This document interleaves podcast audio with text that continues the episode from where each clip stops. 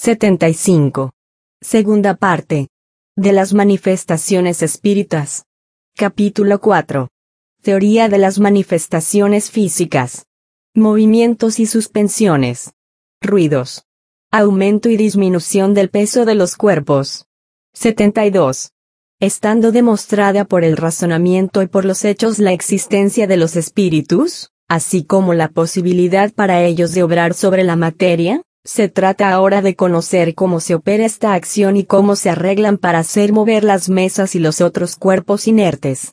Una idea se presenta naturalmente y es la que hemos tenido ya, como fue combatida por los espíritus, que han dado otra explicación de la que esperábamos, es una prueba evidente que su teoría no era nuestra opinión. Pero este primer pensamiento cada uno podrá tenerlo como nosotros. En cuanto a la teoría de los espíritus no creemos que haya venido jamás a la idea de alguien. Se reconocerá sin trabajo cuán superior es a la nuestra, aunque menos sencilla, porque da la solución a una porción de hechos que no encontraban en aquella una explicación satisfactoria. 73.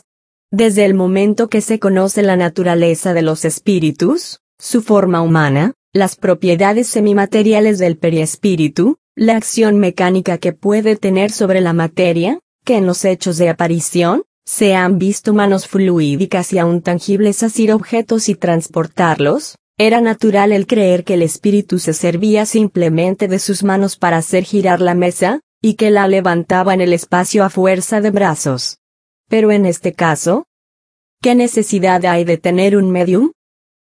El espíritu no puede obrar solo, porque el medium, que coloca la mayoría de las veces sus manos en sentido contrario del movimiento, o casi no las coloca del todo, evidentemente no puede secundar al espíritu con ninguna acción muscular.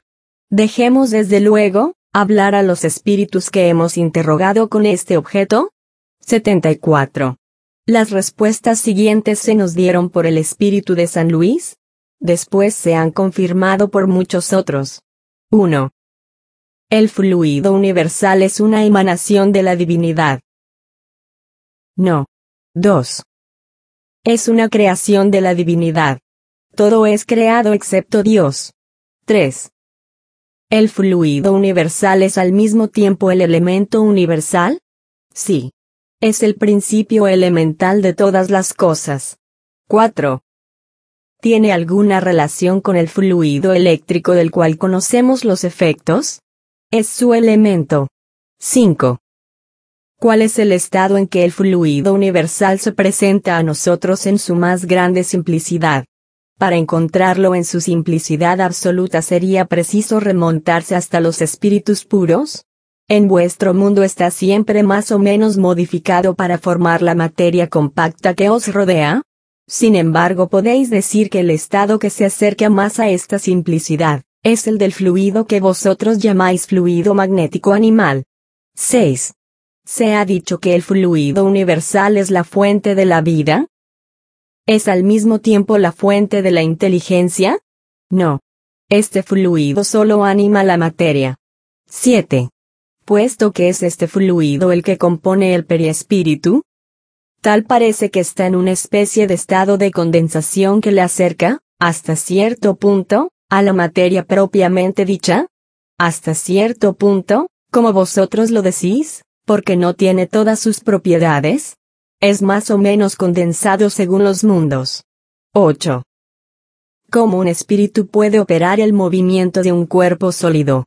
combina una parte de fluido universal con el fluido que despide el medium apropiado a este efecto. 9. Los espíritus levantan la mesa con ayuda de sus miembros solidificados de cierto modo. Esta respuesta no conducirá todavía a lo que deseáis. Cuando una mesa se mueve bajo vuestras manos, el espíritu evocado va a tomar en el fluido universal de que animarla de una vida ficticia, la mesa preparada de este modo el espíritu la atrae y la mueve bajo la influencia de propio fluido desprendido por su voluntad. Cuando la mesa que quiere poner en movimiento es demasiado pesada para él, llama en su ayuda a los espíritus que se encuentran en las mismas condiciones que él. En razón de su naturaleza etérea, El espíritu propiamente dicho no puede obrar sobre la materia grosera sin intermediario, esto es sin el lazo que une a la materia. Este lazo, que constituye lo que vosotros llamáis el periespíritu, os da la llave de todos los fenómenos espiritistas materiales. Creo haberme explicado bastante claro para hacerme comprender. Observación. Llamamos la atención sobre esta primera frase, esta respuesta no conducirá todavía a lo que deseáis.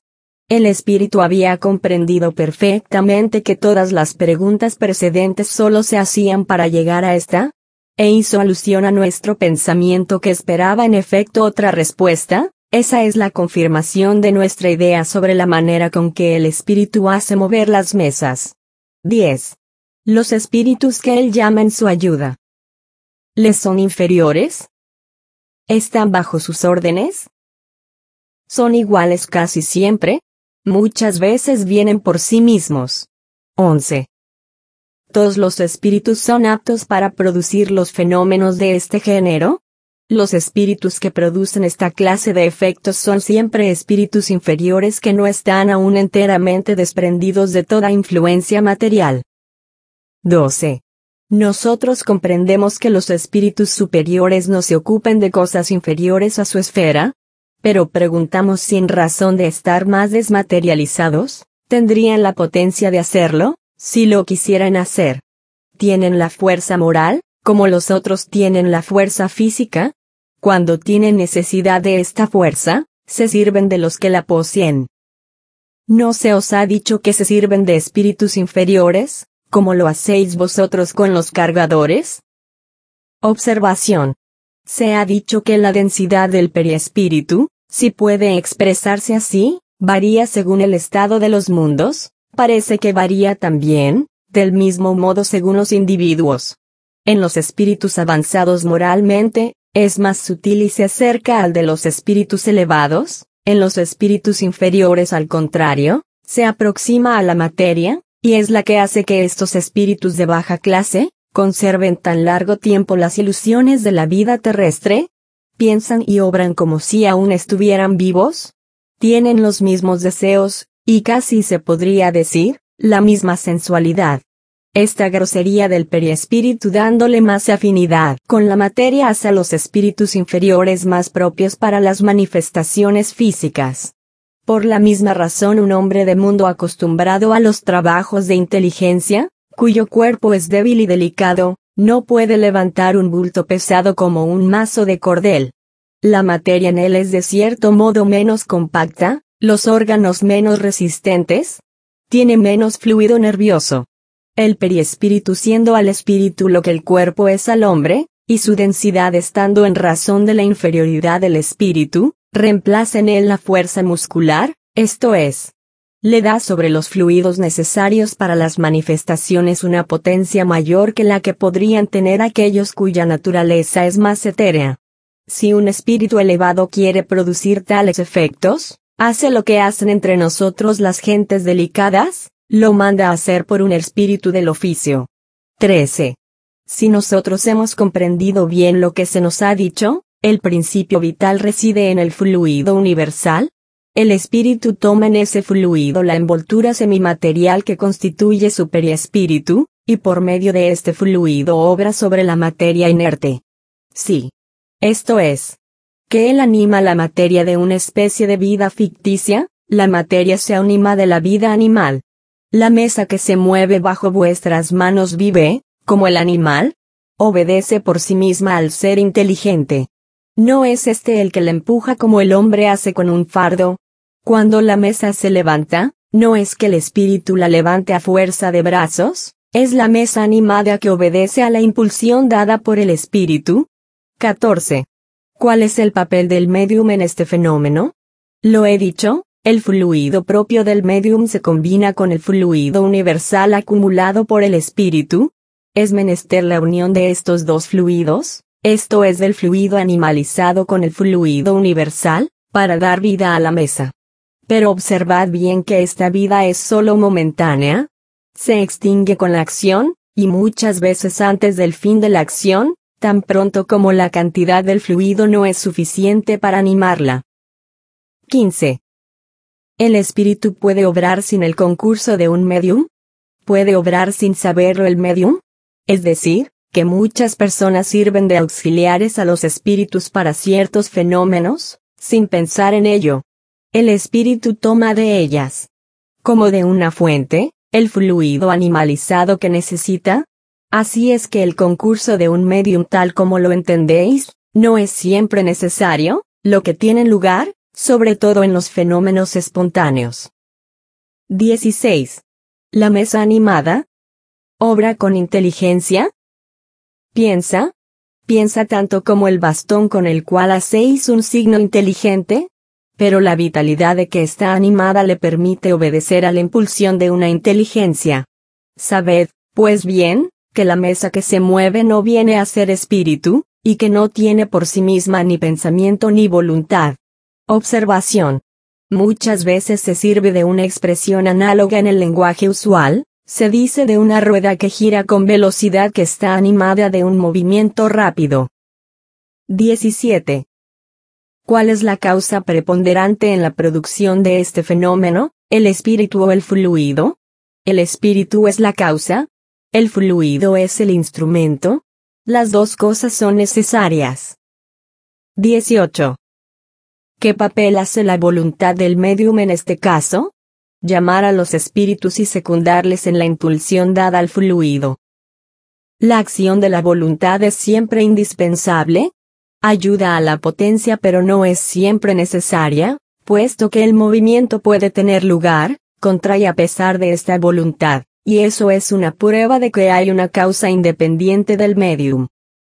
Observación. ¿El contacto de las manos no es siempre necesario para hacer mover un objeto? Las más de las veces lo es para dar el primer impulso, pero una vez que el objeto está animado, ¿puede obedecer a la voluntad sin el contacto material? Esto depende, ya de la potencia del medium, ya de la naturaleza de los espíritus. El primer contacto ni siquiera es siempre indispensable, tenemos la prueba en los movimientos y mudanzas espontáneas que nadie piensa en provocar. 19. ¿Por qué todo el mundo no puede producir el mismo efecto? ¿Y por qué todos los medium no tienen la misma potencia? Esto depende del organismo y de la mayor o menor facilidad con la cual la combinación de los fluidos puede operarse, después, porque el espíritu del medium simpatiza más o menos con los espíritus extraños que encuentran en él la potencia fluídica necesaria. Sucede con esta potencia como con la de los magnetizadores, que es más o menos grande. Bajo este aspecto hay personas que son del todo refractarias, otras en las que la combinación no se opera por un esfuerzo de su voluntad. Otras, en fin, entre las cuales tienen lugar tan natural y fácilmente que ni siquiera ellas lo saben, y sirven de instrumento sin percatarse, como ya hemos dicho. Véase más adelante el capítulo de las manifestaciones espontáneas. Observación. El magnetismo es sin ninguna duda el principio de estos fenómenos, pero no tal como se entiende generalmente. La prueba es que hay magnetizadores muy poderosos que no harían mover un velador, y personas que no pueden magnetizar, y también niños, a quienes basta colocar los dedos sobre una pesada mesa para hacerla mover. Luego, si la potencia mediúmnica no está en razón de la potencia magnética, es que hay otra causa. 20. Las personas llamadas eléctricas pueden ser consideradas como medium. Estas personas toman en sí mismas el fluido necesario para producir el fenómeno, y pueden obrar sin el socorro de espíritus extraños. No son entonces medium en el sentido que se da a esta palabra, pero puede ser también que un espíritu les asista y aproveche sus disposiciones naturales. Observación. Será respecto de estas personas como de las de los sonámbulos que pueden obrar con o sin el concurso de un espíritu extraño, véase en el capítulo 14. De los medium, el artículo relativo a los medium sonámbulos. 21. El espíritu que obra sobre los cuerpos sólidos para moverlos. ¿Está en la sustancia misma de los cuerpos, o bien fuera de esta sustancia? Lo uno y lo otro. Hemos dicho que la materia no es un obstáculo para los espíritus. Penetran por todo. una porción del periespíritu se identifica, por decirlo así, con el objeto que penetra. 22. ¿Cómo se arregla el espíritu para golpear? ¿Se sirve de un objeto material? No. Así como no se sirve de sus brazos para levantar la mesa. Bien sabéis que no tiene martillo a su disposición. Su martillo es el fluido combinado y puesto en acción por su voluntad para mover o para golpear. Cuando mueve, la luz os trae la vista de sus movimientos. Cuando golpea, el aire os trae el sonido. 23. Nosotros concebimos esto cuando golpea sobre un cuerpo duro. Pero, ¿cómo puede hacer oír ruido o sonidos articulados en el espacio? Puesto que obra sobre la materia, puede obrar sobre el aire lo mismo que sobre la mesa. En cuanto a los sonidos articulados puede imitarlos como los demás ruidos. 24. ¿Decís que el espíritu no se sirve de sus manos para remover la mesa? Sin embargo, se ha visto en ciertas manifestaciones visuales aparecer manos cuyos dedos se paseaban sobre un teclado, agitaban las teclas y hacían oír sonidos. ¿No parecería que el movimiento de las teclas se producía por la presión de los dedos? ¿Esta presión no es también directa y real, cuando se hace sentir sobre nosotros mismos y cuando estas manos dejan señales sobre la piel? Vosotros no podéis comprender la naturaleza de los espíritus y su manera de obrar sino por comparaciones que solo os dan una idea incompleta, y es un mal el querer asimilar siempre sus procedimientos a los vuestros. Sus procedimientos deben estar en relación con su organismo. ¿No os he dicho que el fluido del periespíritu penetra la materia y se identifica con ella, a la que anima con una vida ficticia?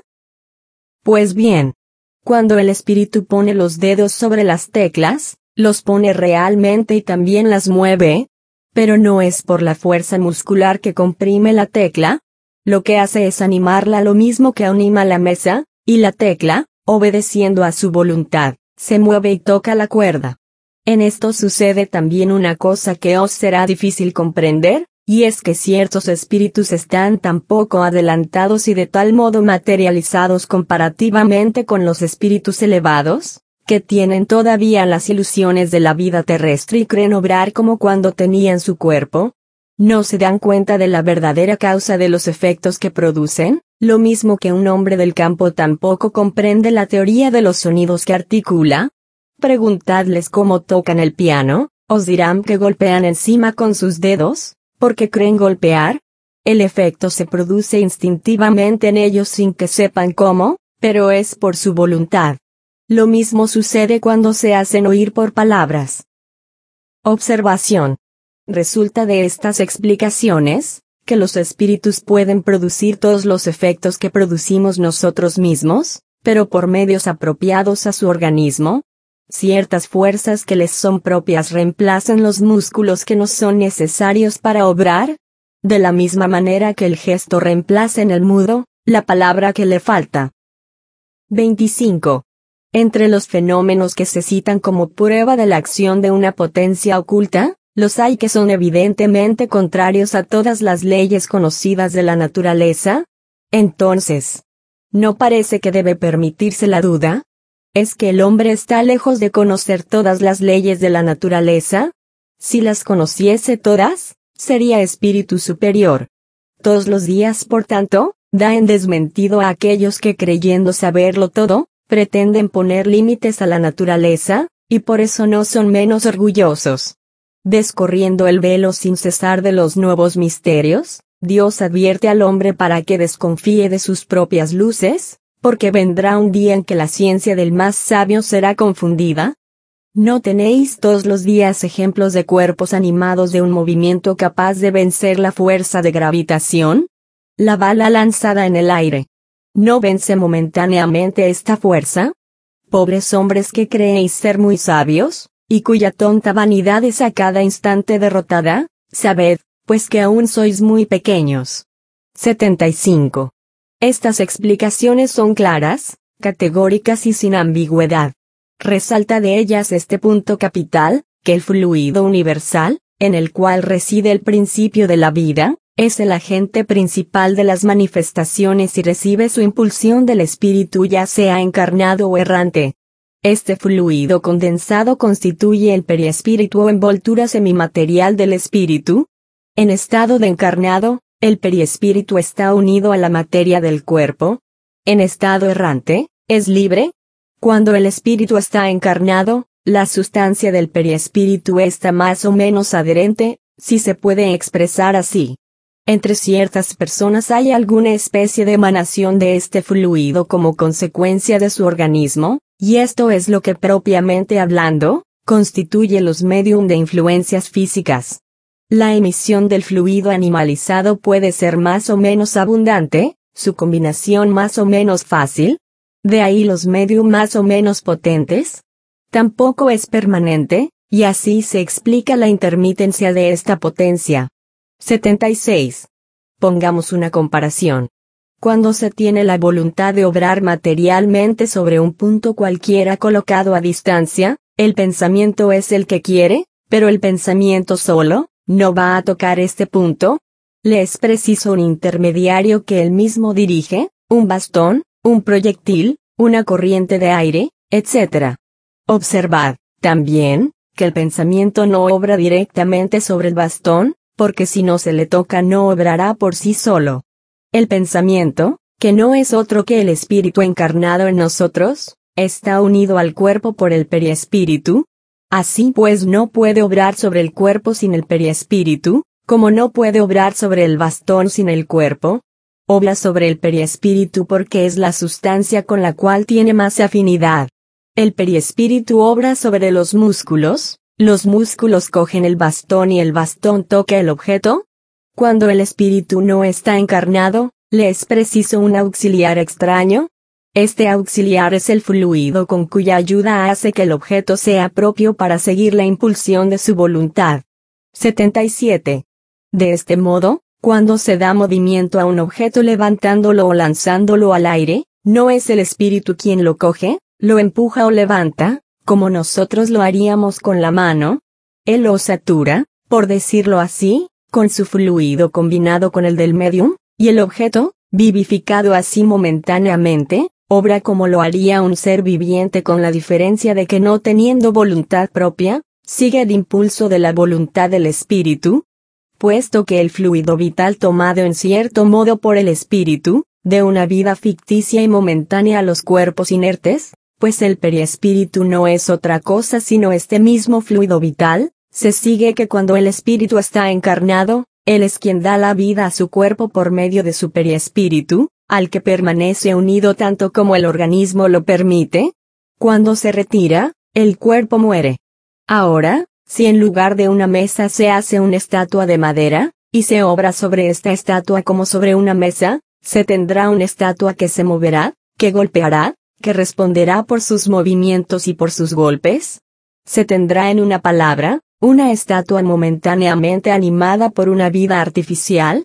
¿Se han llamado mesas parlantes? ¿Se podrían llamar estatuas parlantes? ¿Qué luz no arroja esta teoría sobre una porción de fenómenos hasta ahora sin solución? ¿Qué alegorías y efectos misteriosos no explica? 78. Los incrédulos objetan también que el hecho de la suspensión de las mesas sin punto de apoyo, es imposible porque es contrario a la ley de gravitación.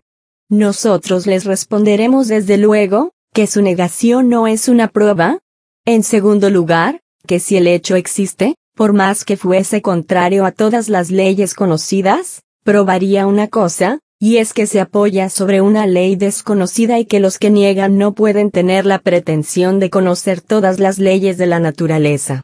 Acabamos de explicar esta ley, pero esto no es una razón para que sea aceptada por ellos, precisamente, porque se ha dado por espíritus que han dejado su vestido terrestre, en lugar de serlo por espíritus que lo tienen todavía y que se sientan en la academia de tal suerte que si el espíritu de Arago vivo hubiese presentado esta ley, la hubiesen aceptado a ojos cerrados.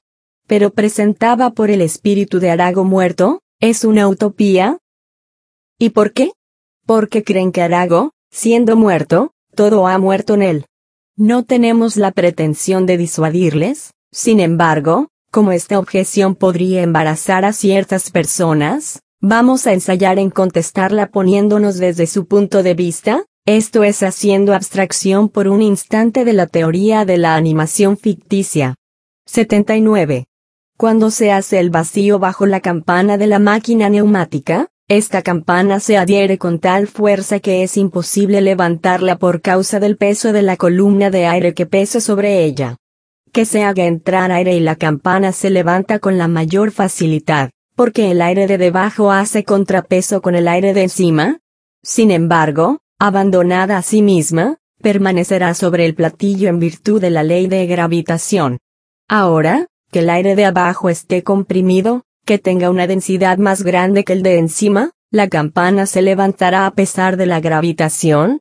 Si la corriente de aire es rápida y violenta, podrá sostenerse en el espacio sin ningún apoyo visible, lo mismo que se hace con ciertos muñecos, que puestos en un surtidor de agua dan volteretas. ¿Por qué pues? El fluido universal, que es el elemento de toda materia, estando acumulado alrededor de la mesa, no tendría la propiedad de disminuir o aumentar el peso específico relativo, como el aire lo hace con la campana de la máquina neumática, como el gas hidrógeno lo hace con los globos, sin que por esto se deroguen las leyes de la gravitación? ¿Conocéis todas las propiedades y todo el poder de este fluido? ¿No? Pues bien. No neguéis un hecho porque no podáis explicarlo. 80. Volvamos a la teoría del movimiento de las mesas. Si por el medio indicado el espíritu puede levantar una mesa, puede levantar cualquier otra cosa, un sillón por ejemplo. Si puede levantar un sillón, puede también, con una fuerza suficiente, levantar al mismo tiempo una persona sentada en él. He aquí, pues la explicación de este fenómeno, que ha producido cien veces el señor Home, en sí mismo y sobre otras personas. Lo ha repetido durante un viaje a Londres, y a fin de probar que los espectadores no eran juguete de una ilusión óptica, hizo en el techo una señal, con un lápiz, pasándole por debajo. Se sabe que el señor Hone es un poderoso medium para los efectos físicos. Él era en este caso, la causa eficiente y el objeto. 81. Acabamos de hablar del aumento posible del peso. En efecto es un fenómeno que se produce algunas veces y solo tiene de anómalo la misma resistencia prodigiosa de la campana, bajo la presión de la columna atmosférica. Se ha visto bajo la influencia de ciertos medium que objetos bastante ligeros, ofrecían la misma resistencia, y después ceder de repente al menor esfuerzo. En la referida experiencia, la campana no pesa en realidad ni más ni menos por sí misma, pero parece más pesada por efecto de la causa exterior que obra sobre ella. Probablemente en esto sucede lo mismo. La mesa tiene siempre el mismo peso intrínseco porque su masa no ha aumentado, pero una fuerza extraña se opone a su movimiento, y esta causa puede estar en los fluidos ambientes que la penetran, como la que aumenta o disminuye el peso aparente de la campana, está en el aire. Hacer la experiencia de la campana neumática delante de un campesino ignorante y no comprendiendo que es el aire que no ve el que obra, no será difícil persuadirle de que es el diablo. Puede que se diga, que siendo este fluido imponderable, su acumulación no puede aumentar el peso de un objeto, conforme, pero observad que si nos hemos servido de la palabra acumulación es por comparación y no por asimilación absoluta con el aire. Este es imponderable, convenido. Pero nada lo prueba. Su naturaleza íntima no es desconocida, y estamos lejos de conocer todas sus propiedades. Antes que se hubiera experimentado el peso del aire, no se sospechaban los efectos de este mismo peso. La electricidad está también colocada entre los fluidos imponderables. Sin embargo, un cuerpo puede ser detenido por una corriente eléctrica y ofrecer una resistencia grande al que quiera levantarlo. Es. Pues que se ha vuelto más pesado en apariencia. Porque no se vea lo que le sostiene, sería ilógico decir que no existe. El espíritu puede, pues, tener palancas que nos son desconocidas. La naturaleza nos prueba todos los días que su potencia no se detiene en el testimonio de los sentidos.